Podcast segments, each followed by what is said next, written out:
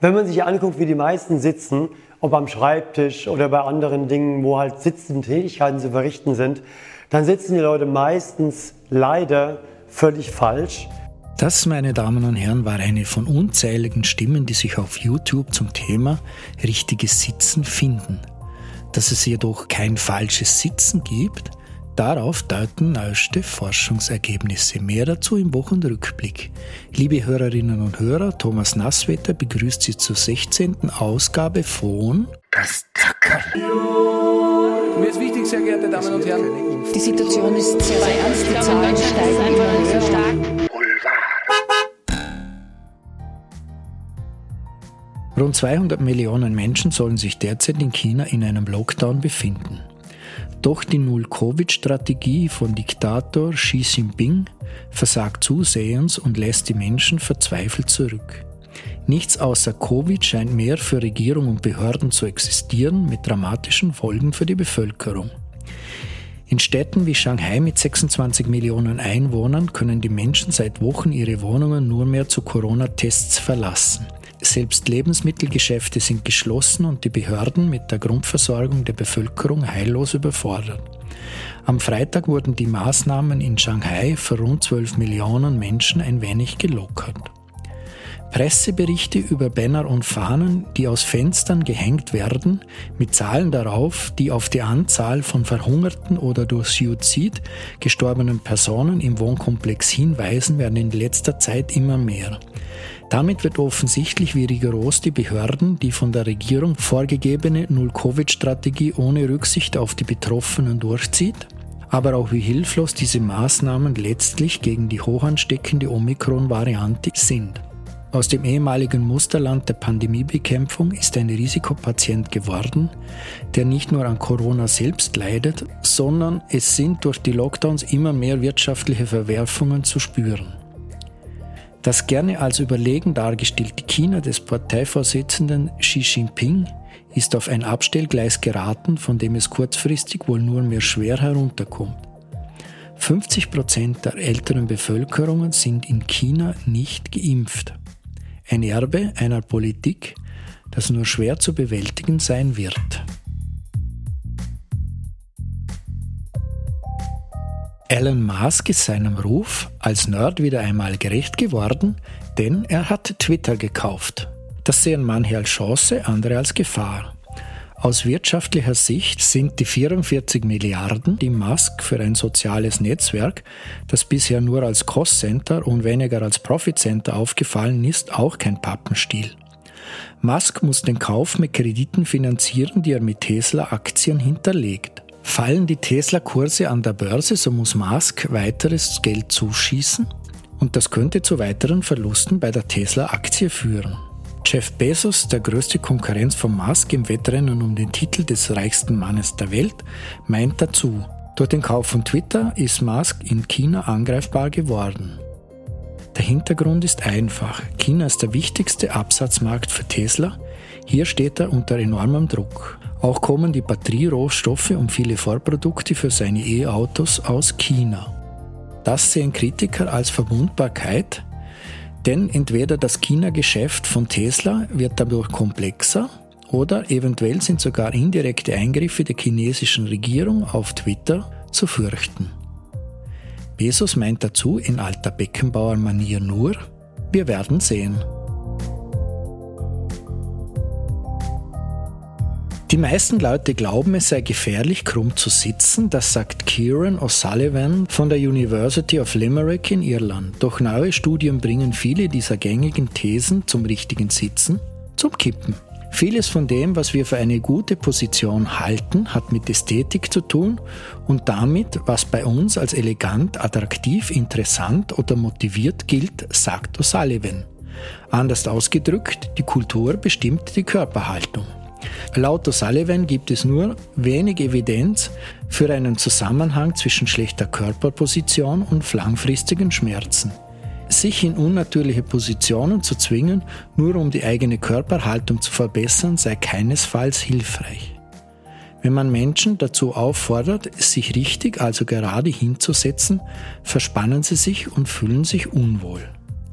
Machen Sie sich keine Gedanken über die richtige Sitzhaltung, sagt O'Sullivan.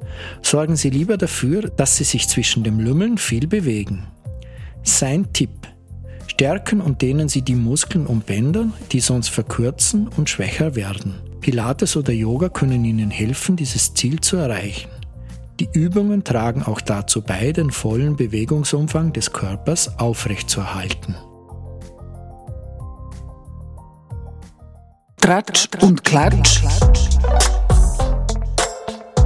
Tratsch i Klatsch.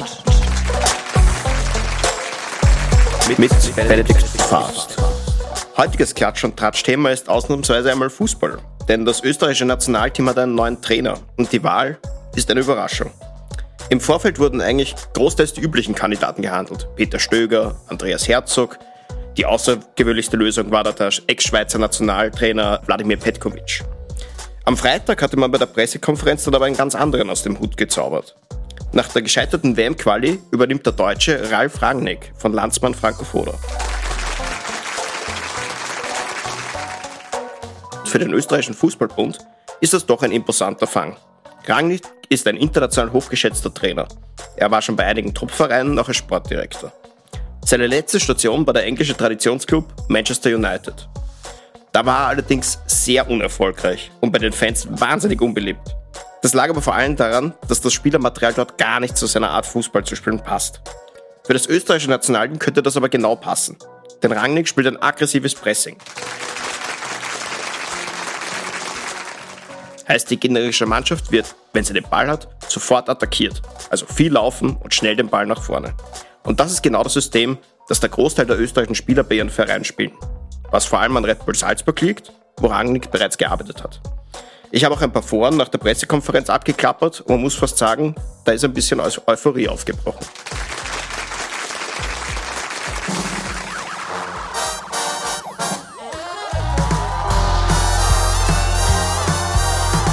Das Thema der Woche mit Ben Weiser.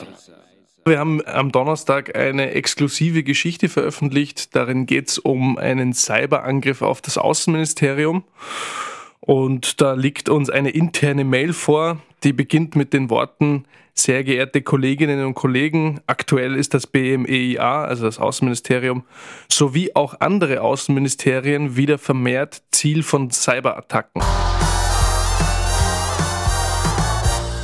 In der Mail wird deutlich, wie umfassend diese Attacken sein müssen oder zumindest am Mittwoch noch waren, denn es heißt weiter, die Bandbreite des Angriffs reiche von der versuchten Ausspähung nicht öffentlicher und klassifizierter Informationen bis hin zur Zerstörung unseres Netzwerks. Also das ist ziemlich arg und es wird auch eindringlich um allerhöchste Vorsicht ersucht. Ich habe dann beim Außenministerium nachgefragt und da wird dann betont, dass die Schadsoftware sich nicht entfalten habe können. Das heißt, es wird Entwarnung gegeben. Aber was interessant ist, ist, dass es Ähnlichkeiten gibt zum letzten Vorfall. Das war 2020, da gab es einen Hackerangriff, einen sehr groß angelegten Hackerangriff auf das Außenministerium. Da war eigentlich das Problem, dass ein internes Mail mit Weihnachtsgrüßen, das sich als Schadsoftware entpuppte, für monatelanges Chaos gesorgt hat. Also da waren dann auch Botschaften lahmgelegt und so weiter. Auch in diesem Fall, also jetzt äh, mit Mittwoch, geht es um interne Mails, wo Internetlinks äh, drin sind, wo man beim Klicken automatisch zu einem Datendownload kommt und das dann zu einer Art Einnistung höchst entwickelter Schadsoftware kommt.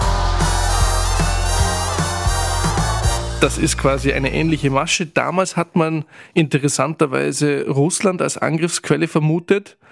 Das hat aber der Kreml dementiert. Ob das jetzt wieder so ist, weiß man nicht. Das ist bislang unklar.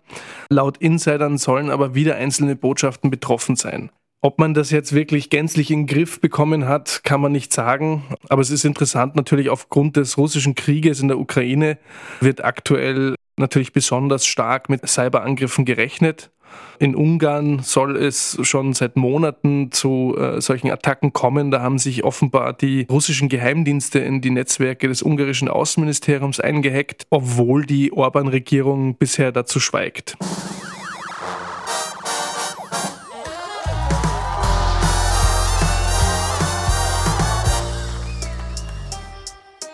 Das Herzl der Woche. Mit Stefanie Marek. Peter krank ist.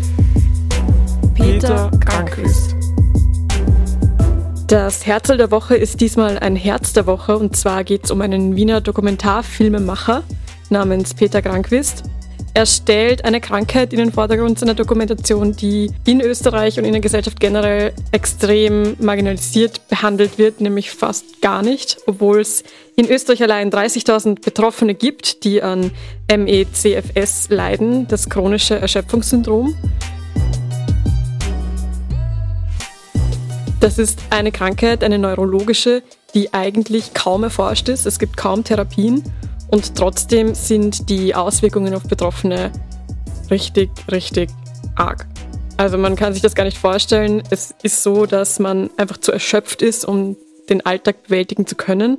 Und das ist die Folge von einer bakteriellen Infektion zum Beispiel, kann auch eine Folge von Covid-19 sein oder vom pfeifischen Drüsenfieber.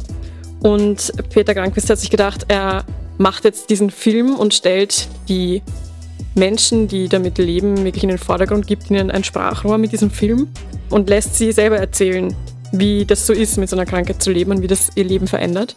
Er selbst gehört nicht zu den Betroffenen, allerdings lebt er seit 17 Jahren mit einer anderen neurologischen Krankheit und fühlt sich deswegen auch verbunden mit Betroffenen von MECFS.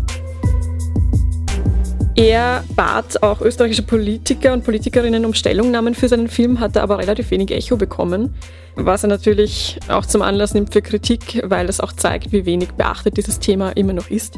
Mit seinem Film will er eben Bewusstsein schaffen und bewirken, dass Menschen, auch die nicht davon betroffen sind, vermehrt hinsehen, denn das sei dringend notwendig. Das Herzl der Woche.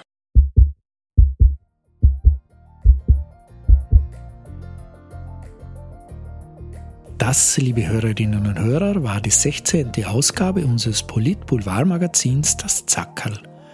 Thomas Nasswetter bedankt sich fürs Zuhören, wünscht Ihnen eine schöne Woche, machen Sie es gut und bleiben Sie uns gewogen. Das Zackerl. Mir ist wichtig, sehr geehrte Damen und Herren, Die Situation ist sehr, sehr ernst. Die Zahlen steigen immer höher.